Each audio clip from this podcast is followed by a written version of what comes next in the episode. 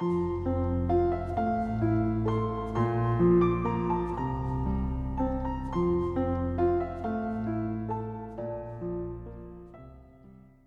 位听友，大家好，我是明哲。想要获取每日热点文字版和更多备考内容，请关注微信公众号“金牌公考”。今天的热点来自红网黄帅的文章：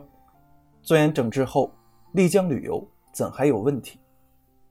丽江市政府新闻办公室官方微博十二日晚发布消息称，涉嫌通过电商平台进行虚假宣传。和不正当竞争的两家涉事客栈，已由古城区正式立案，并根据初步调查取证情况，对两家涉事客栈发出行政处罚听证告知书，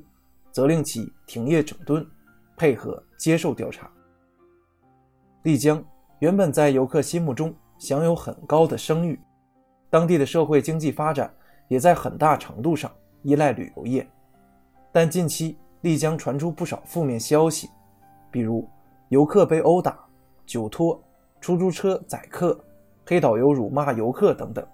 都严重损害了丽江的形象，让本来亮丽的旅游名片蒙上了灰尘。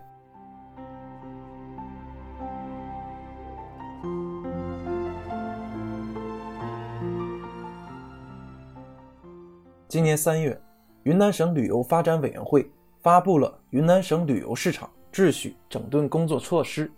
提出了二十二条旅游整改措施，包括导游管理、景区管理、购物管理等多方面，堪称史上最严整顿令。尽管一些问题得到了解决，但整顿、复发、再整顿的循环模式仍没有消失，这是为何？首先，应看到，相比其他不知名的景区。丽江能频频登上话题榜，说明外界对丽江旅游关注之高，也说明游客们对它抱有很高的期待。与关注和期待相伴，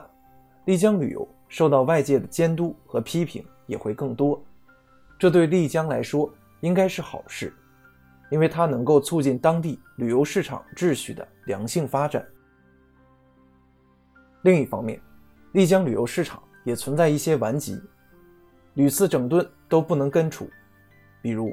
外界披露的黑色利益链条、商家利益保护伞等问题，都不是依靠零星的整顿就可以解决，其中涉及的利益关系盘根错节，可谓牵一发而动全身。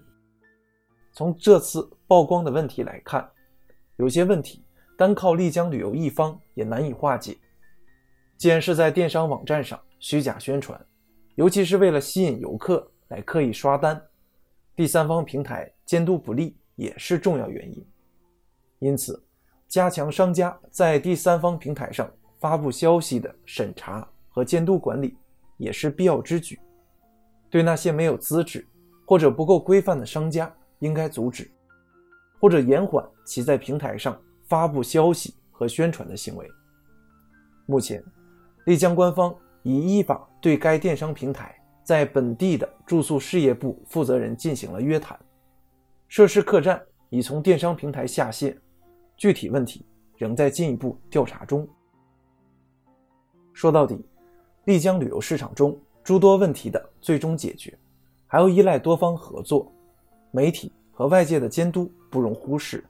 当地官方不断加强的整改措施是重要方面，商家的自律是关键。而与市场行为有关的第三方平台的规范化行为也很有必要。正如不少有识之士所提出的，要解决问题必须有刮骨疗伤的力度。